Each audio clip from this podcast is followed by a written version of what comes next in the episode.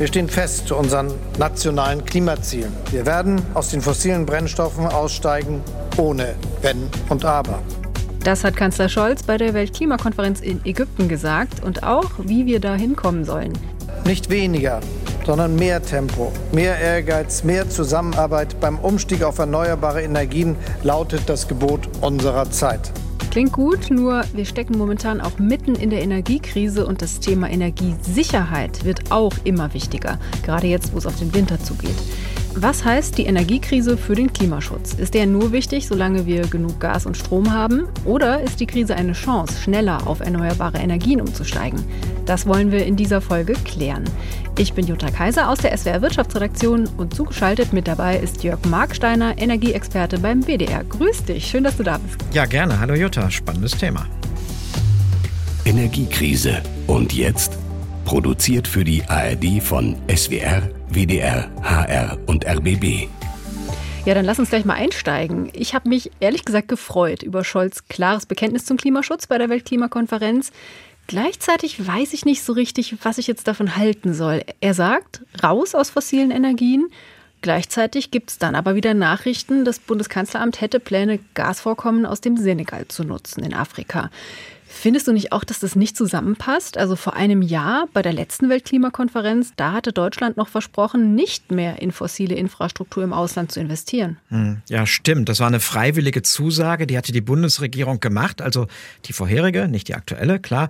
Und die ging natürlich schon noch davon aus, dass Deutschland selbst ja ausreichend mit russischem Gas versorgt ist. Mhm. Das hat sich aber jetzt grundlegend geändert und ich denke, die Kunst oder ja, die Gratwanderung könnte man sagen, wird jetzt sein, dass so sicher sicherzustellen, dass man zwar Ersatz organisiert für russisches Gas, aber sich jetzt nicht durch neue Abnahmeverträge auf Jahrzehnte wieder bindet, denn klar, ja, Erdgas ist auch ein fossiler Energieträger und soll ja idealerweise nicht mehr endlos lange genutzt werden. Ja, mag sein, nur könnten sich die Parteien aus meiner Sicht schon bemühen, nicht so viel Streit über Energiefragen öffentlich auszutragen und wenigstens nicht selbst noch für Verwirrung zu sorgen. Also die FDP zum Beispiel, die spricht ja von den Erneuerbaren als Freiheitsenergien, mhm. will aber gleichzeitig Atomkraft länger am Netz lassen. Die Grünen betonen immer wieder, Deutschland müsse schneller werden beim Bauen von Solar- und Windparks.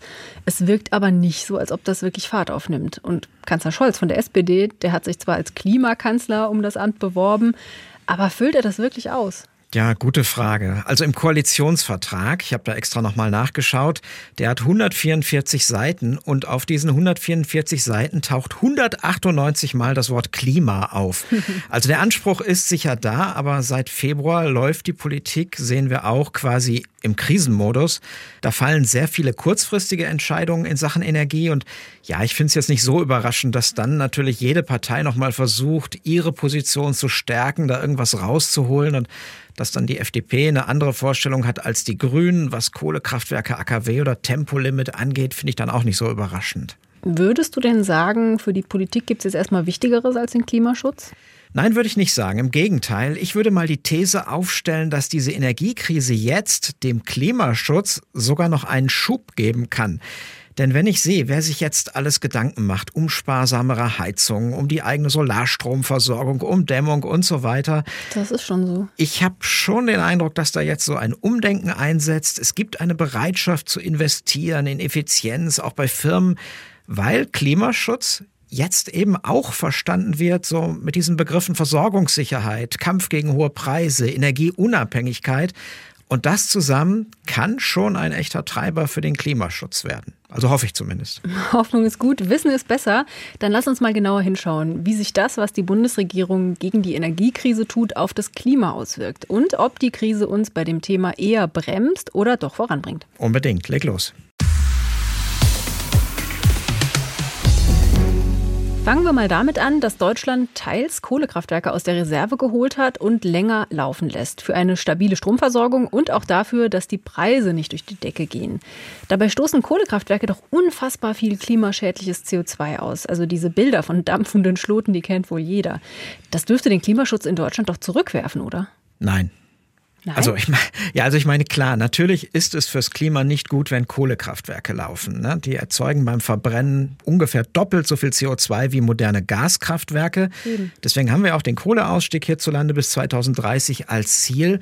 Und wenn jetzt stillgelegte Meiler zurück ans Netz kommen, wirft uns das beim Klimaschutz aber nicht automatisch zurück, weil die Gesamtmenge dieser CO2-Emissionen bei der Stromerzeugung, die ist gedeckelt. Da ist eine Höchstmenge festgeschrieben für Kraftwerke und Industrie. Du meinst also, es ändert sich, wo das CO2 ausgestoßen wird, aber unterm Strich kann nicht mehr ausgestoßen werden als festgelegt. Ja, genau. Das ist das Prinzip des europäischen Emissionshandels. In Deutschland sind davon gut 1700 Kraftwerke und Industrieanlagen betroffen. Und vereinfacht gesagt läuft das so, für jede Tonne klimaschädliches CO2, das Sie in die Luft blasen, brauchen Sie eine Erlaubnis, ein Zertifikat.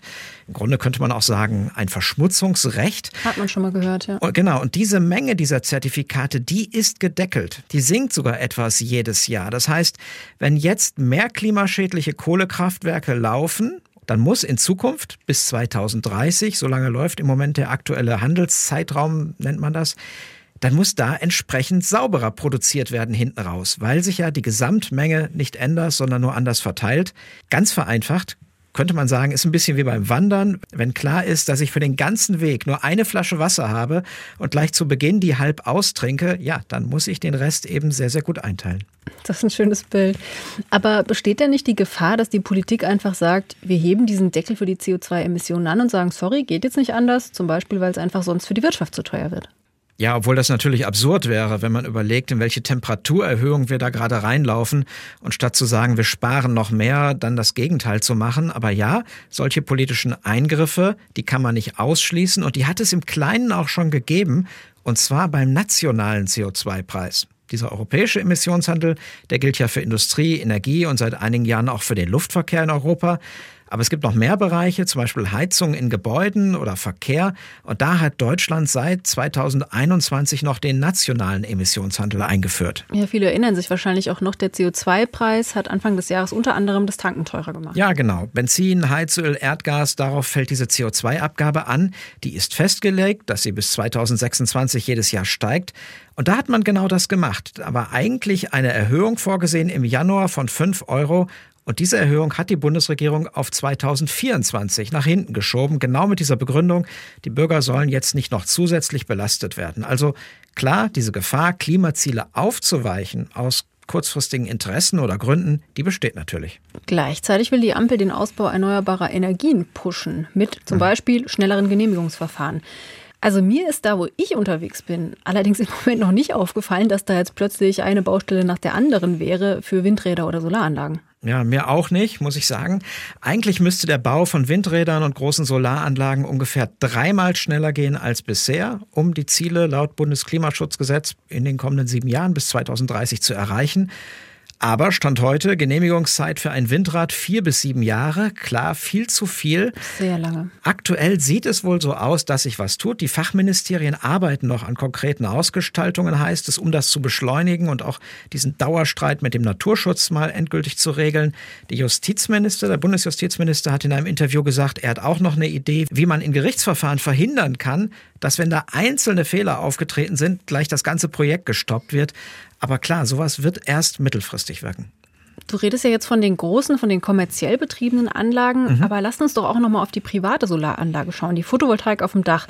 Da müsste es doch schneller gehen, denn da ist der Aufwand zum Bearbeiten doch auch viel kleiner. Ja, und deshalb könnte Photovoltaik sich eigentlich ziemlich schnell sogar verdoppeln, sagen Forscher, allein schon, weil bei diesen Strompreisen der Anreiz natürlich total hoch ist. In der Praxis gab es in diesem Jahr aber verschiedene Hürden. Erst ein Mangel an Solarmodulen, dann fehlten Bauteile wie Wechselrichter und aktuell sind wohl Stromzähler knapp, Handwerker sowieso. Und dann gab es auch noch einen Stau bei der Zertifizierung größerer Anlagen. Also man sieht, oft sind es dann eben auch solche Dinge jenseits von juristischen Vorschriften oder Genehmigungen, die einen Ausbau dann auch bremsen können. Hm, kommt einfach einiges zusammen.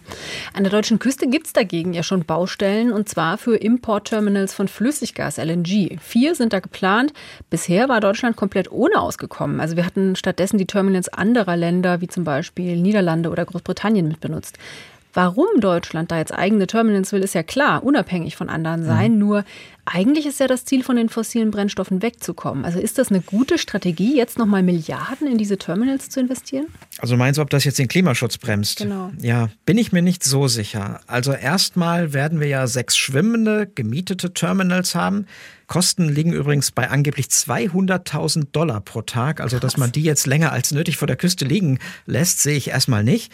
Ja, ab 2025 sollen dann feste Terminals an Land gebaut dazukommen. Mit diesem ganzen Thema Flüssiggas, LNG hatten wir uns ja auch ausgiebig schon mal in Folge 9 befasst.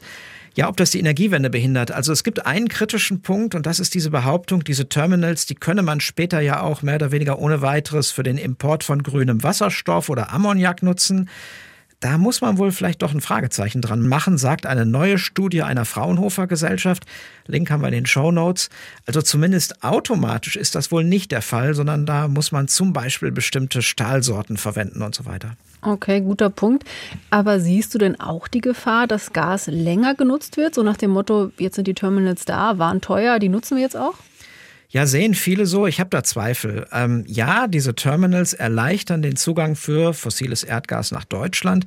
Aber wie stark diese Slots zum Einspeisen ins deutsche Gasnetz dann ab 2025 auch gebucht werden, also von den Händlern und Importeuren, das ist ja damit noch nicht automatisch gesagt, würde ich mal behaupten. Also nur weil die Terminals da stehen, laufen ja Gaskraftwerke nicht automatisch mehr.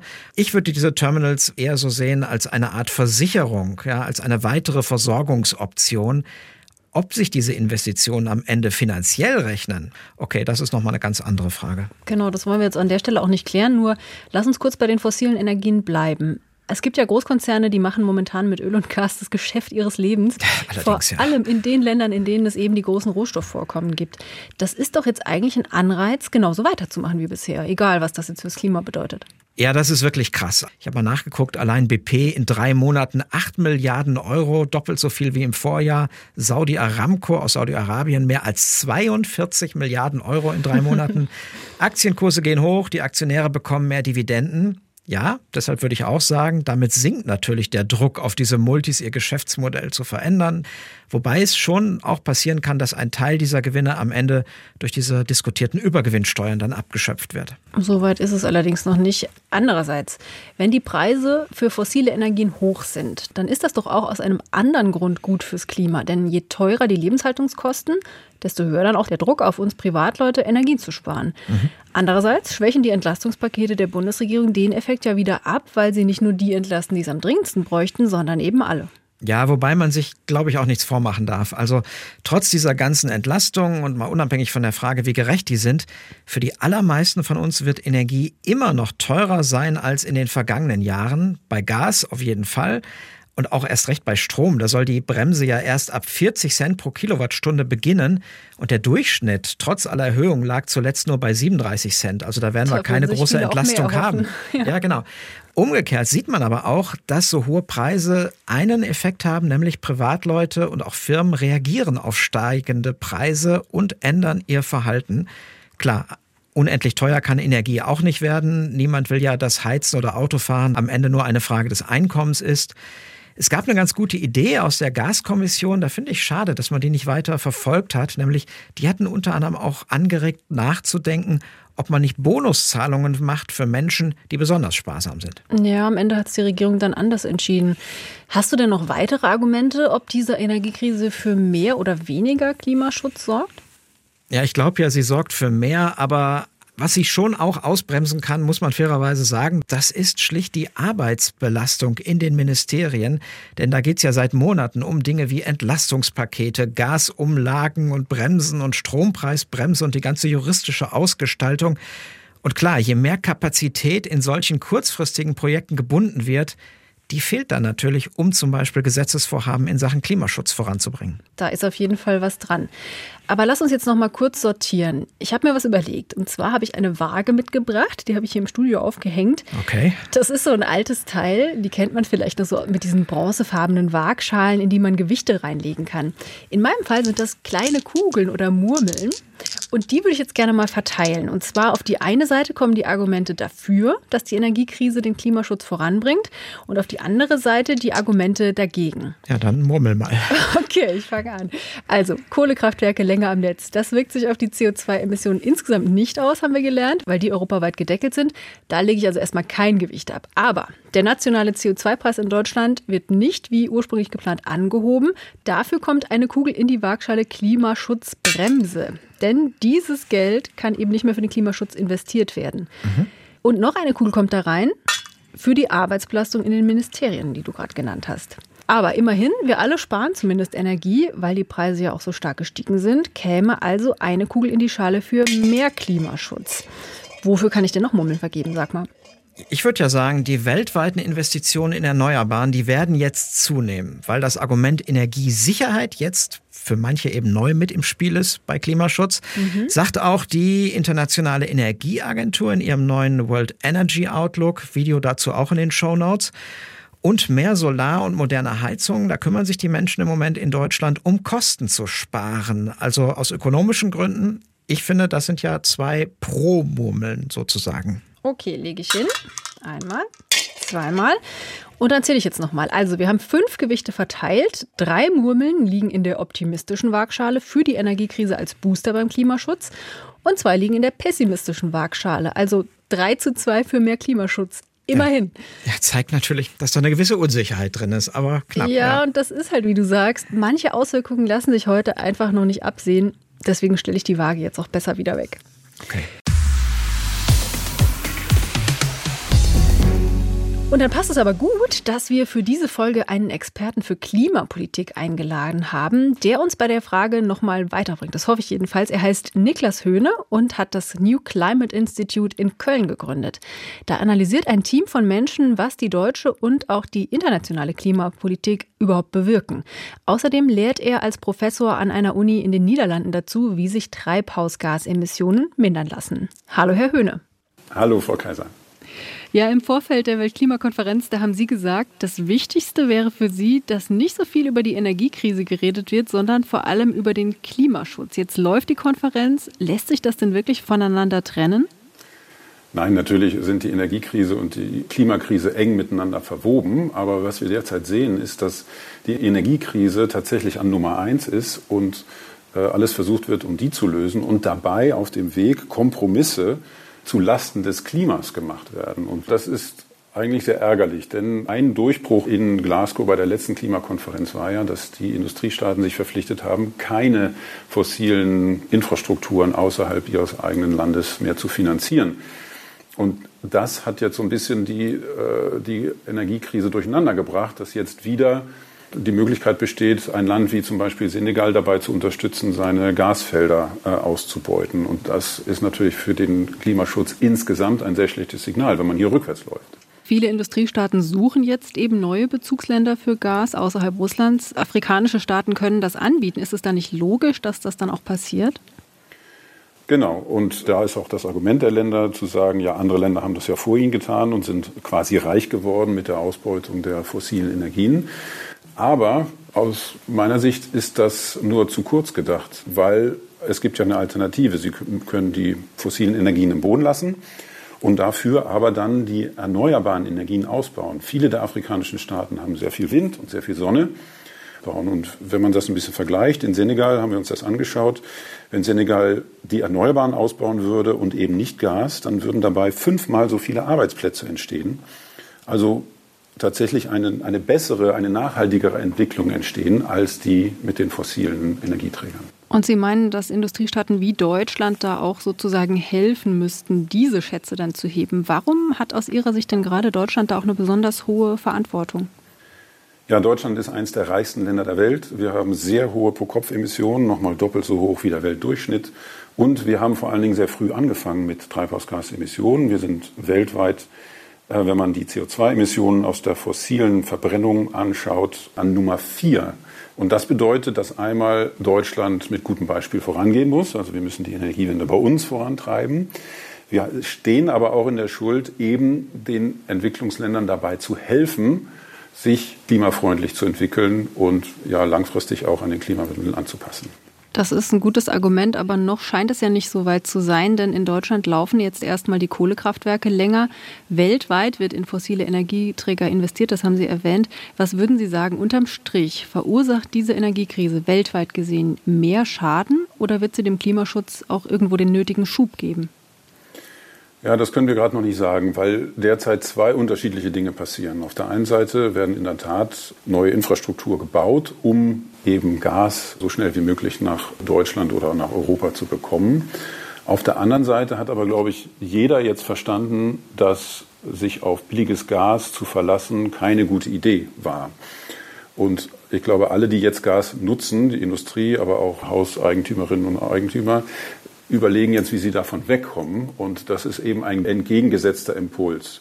Und welcher von diesen beiden Impulsen am Ende überwiegt, das können wir noch nicht sagen. Auf alle Fälle können wir sagen, wir können uns eigentlich keinen Aufschub leisten für Klimaschutz. Also wenn wir jetzt große Fehler machen, dann wäre das fatal, weil die können wir nachher nicht wieder wettmachen. Dafür haben wir einfach keine Zeit. Und was macht Sie hoffnungsvoll auf ein gutes Ende? Weil ich hoffe jedenfalls, dass die Klimakrise tatsächlich wie eine Krise behandelt wird. Und wir haben in anderen Krisen gesehen, dass wir dann Dinge tun können, die heute unvorstellbar scheinen. Also in der Corona-Krise konnten wir auf einmal äh, alle im Homeoffice arbeiten. In der Energiekrise haben wir auf einmal 200 Milliarden aufgenommen, um die hohen Gaspreise zu kompensieren. Also wir können Dinge tun, die außerhalb des Möglichen erscheinen. Und genau sowas müsste für Klima auch passieren. Äh, tut es noch nicht, aber ich hoffe, dass das sehr bald passiert. Mehr und mehr Leute fühlen sich in einer solchen Klimakrise, aber eben noch nicht alle. Dann hoffen wir alle auf das gute Ende. Herr Höhne, vielen Dank, dass Sie sich die Zeit für dieses Interview genommen haben. Ich danke Ihnen. Ja, spannendes Gespräch, wirklich. Also, was ich nochmal mitgenommen habe, das ist dieser Gedanke, die Klimakrise eben auch wie eine Krise zu behandeln, auch wenn sie natürlich sehr langfristig abläuft. Aber dieser Gedanke, Mensch, was ist denn möglich, wenn man an einem Strang zieht? Mit Corona haben wir das gesehen oder jetzt eben äh, in der Energiekrise und was da auch beim Klima möglich wäre. Also das war so ein Gedanke, den fand ich spannend, oder? Was Auf hast du mitgenommen? Auf jeden Fall. Also das geht mir auch so, dass man einfach so ein bisschen umdenken muss, dass das wirklich die größte Krise ist, vor der wir stehen. Viel schlimmer als Corona und alles andere, die Energiekrise, was wir jetzt gerade erleben. Und ich glaube, wenn das Bewusstsein mal so durchschlägt bei den Leuten, dann ändert sich vielleicht auch mal was. Ja, wobei ich fand es auch interessant, dass er doch nochmal darauf abgehoben hat, wie wichtig eigentlich dann auch Aufmerksamkeit von Politik ist. Also klar, das im Moment geht alles um Energiekrise, Klimaschutz auch, aber es kann natürlich immer wieder ein neues Thema kommen. Also eine Zeit lang haben wir sehr viel über Gefahr und Problematik durch Terror gesprochen und so. Ja. Und dass es schon eine Rolle spielt für den Kampf gegen die Erderwärmung, welche Aufmerksamkeit dieses Thema bekommt. Also ja, und sie dann halt auch nicht wieder einzukassieren. Also dann ja, wirklich absolut. zu sagen, hier, das ist unsere Priorität und das bleibt auch so, egal was sonst noch so passiert. Das müsste eigentlich sein. Und tröstlich ist ja, dass selbst so ein erfahrener ja, Kämpfer gegen den Klimawandel trotz vieler Enttäuschungen am Ende äh, immer noch hofft. Also ich habe jetzt nicht mitgenommen, dass er komplett pessimistisch ist. Stimmt, das macht auf jeden Fall Mut. Aber was man natürlich trotzdem sagen muss, die Industrienationen stoßen einfach wesentlich zu viel CO2 CO2 aus und wir müssen davon runter. Energiekrise jetzt hin oder her. Das Beste wäre natürlich gar keine Treibhausgase mehr zu produzieren, aber selbst dann, dann hätten wir immer noch ein riesiges Problem mit der Menge, die wir eben schon in die Atmosphäre geblasen haben. Die Frage ist für mich aber auch, ob wir uns da nicht Hilfe holen können aus der Wissenschaft mit irgendwelchen ausgefuchsten Ideen. Welche Ansätze es da gibt und wie erfolgversprechend die sind, darauf will ich jetzt nochmal schauen, zusammen mit meinem Kollegen Stefan Hübner. Er ist Wissenschaftsredakteur in der Klimaredaktion des Hessischen Rundfunks in Frankfurt am Main und jetzt zugeschaltet. Hallo Stefan. Hallo Jutta, einen schönen Gruß nach Mainz. Ja, danke schön, Stefan. Ich hoffe, du erhältst uns und zwar zu dem Thema, wie lässt sich denn mit wissenschaftlichen Methoden Kohlendioxid aus der Erdatmosphäre herausholen? Ach, ist, da gibt's im Moment eine ganze Reihe von Verfahren aus Biologie, Chemie oder Physik, die da diskutiert werden. Klingt gut. Ja, das beginnt natürlich mit so ganz klassischen Sachen, so forstwissenschaftlichen Ansätzen wie Aufforstung, Wiederaufforstung. Schließlich ist ja jede Pflanze, jeder Baum so ein lebender Kohlenstoffspeicher. Und das endet dann zum Beispiel damit, dass man aus Pflanzenabfällen sogar Biokohle herstellt, über die CO2 der Atmosphäre entzogen wird oder dass man CO2 in Betongranulaten speichert und dadurch etwa zum Baustoff werden lässt. Okay, also Biokohle, mehr Bäume pflanzen, nicht böse sein, aber es klingt so ein bisschen banal und ich frage mich einfach, um damit genug CO2 aus der Luft zu holen, sind die Menschen dann nicht vorher schon den Klimatod gestorben? ja, ja, das ist eine berechtigte Frage. Man kann sich ja auch die Frage stellen, kriegen wir auf dem Planeten überhaupt noch so viele Bäume unter, wie wir am Ende bräuchten, um damit so natürlich den Klimawandel eingerenkt zu kriegen. Aber gerade deswegen arbeitet man ja parallel auch an Verfahren, dieses Kohlendioxid technisch aus der Luft herauszuholen. Denn viele von den bisher ausprobierten Wegen, die sind halt sehr langsam und wir brauchen jetzt zusätzlich zu allen Verfahren, die den künftigen Treibhaus Treibhausgasausstoß verringern, eben auch Methoden, um Emissionen aus ja, früheren Jahrzehnten, will ich sagen, wieder rückgängig zu machen. Der Fachbegriff dafür, der lautet negative Emission. Und da sind wir dann bei so Techniken, bei denen zum Beispiel CO2 unter der Erde gelagert wird oder aus der Umgebungsluft herausgesaugt wird. Aber erzähl mal, wie funktioniert das denn? Dafür wird Luft durch einen speziellen Abscheideapparat geleitet und so gewinnt man dann reines Kohlendioxid. Das lässt sich etwa weiterverarbeiten zu CO2-neutralen Brennstoffen wie E-Fuels. Und es gibt auch schon erste Unternehmen, die solche Anlagen betreiben, auf Island etwa oder in der Schweiz. Und das hat Potenzial, haben mehrere Hochschulen zumindest untersucht und bestätigt. Äh, aber so richtig funktioniert das auch nur, wenn man für den Betrieb dieser Anlagen regenerative Energien verwendet. Und Klar. außerdem, man bräuchte von denen ziemlich viele. Es gibt eine Berechnung auf Basis der CO2-Emissionen aus dem Jahr 2019. Hätte man also in diesem Jahr nur ein Prozent der weltweiten CO2-Emissionen erfassen wollen auf diese Art und Weise, dann hätte man fast 3700 solcher Anlagen mit einer Kapazität von je 100.000 Tonnen CO2 gebraucht. Das entspräche dann etwa dem Gewicht von 80.000 Flusspferden. Okay, der Vergleich ist witzig, aber in der Sache ist es dann eben nicht so witzig und auch nicht realistisch, solche großen Anlagen zu bauen oder so viele Anlagen zu bauen. Aber vielleicht gibt es ja auch Verfahren, die effizienter sind. Was ist denn zum Beispiel mit Versuchen, dass man Kohlendioxid unter der Erde lagert, quasi unterirdische Müllberge für CO2?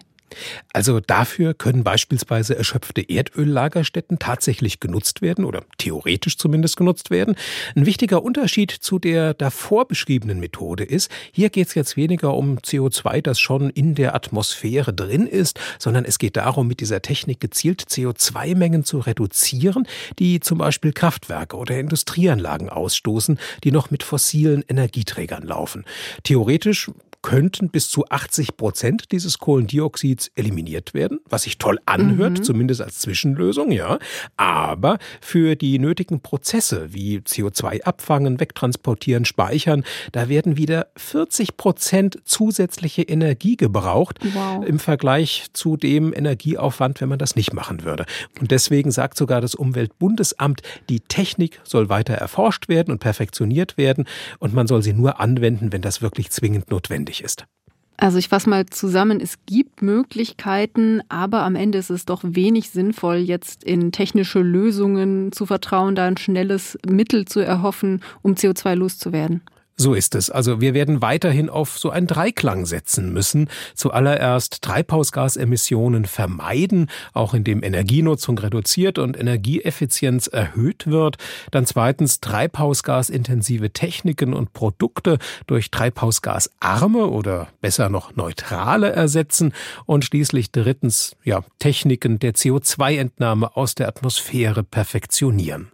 Stefan, vielen Dank für diese Einblicke zum Thema, woran die Wissenschaft gerade arbeitet, zum Thema CO2 einsparen. Ja, gern geschehen. So, jetzt Schluss mit Infos sammeln. Was heißt das jetzt alles unterm Strich?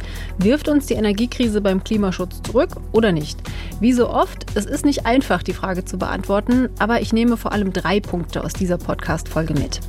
Erstens, die Energiekrise wirkt ganz unterschiedlich auf das Klima und nicht immer so, wie viele zuerst denken. Ein Beispiel. Dass Kohlekraftwerke in Deutschland länger laufen, erhöht die CO2-Emissionen insgesamt gesehen nicht.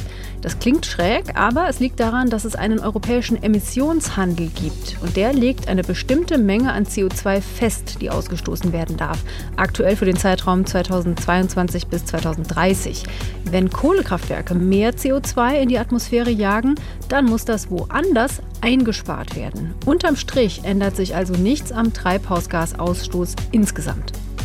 Zweitens. Politische Pläne werden zu oft aufgeweicht. So wird zum Beispiel der nationale CO2-Preis auf Gas, Heizöl und Sprit zum Jahreswechsel nicht wie geplant erhöht. Damit werden Bürgerinnen und Bürger entlastet, klar, es fließt aber auch weniger Geld in den Energie- und Klimafonds, der den Umstieg auf erneuerbare Energien mitbezahlen soll.